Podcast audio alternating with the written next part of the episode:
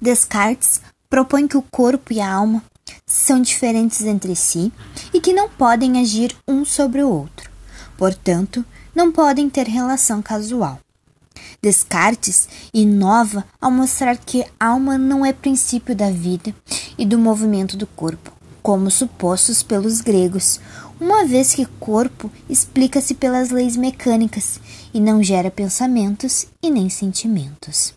Outra inovação de Descartes é que as paixões derivam de um conflito entre alma e corpo, e não de conflitos no interior da alma. Já Spinoza, ao contrário de outros filósofos de sua época, dizia que corpo e mente eram uma coisa só. O corpo funcionava como uma extensão da mente. A alma corresponde a pensamentos, liberdades.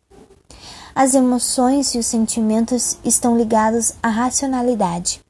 Quando se domina os sentimentos, é possível amplificar os processos de governar a vida tendo um entendimento melhor sobre as coisas.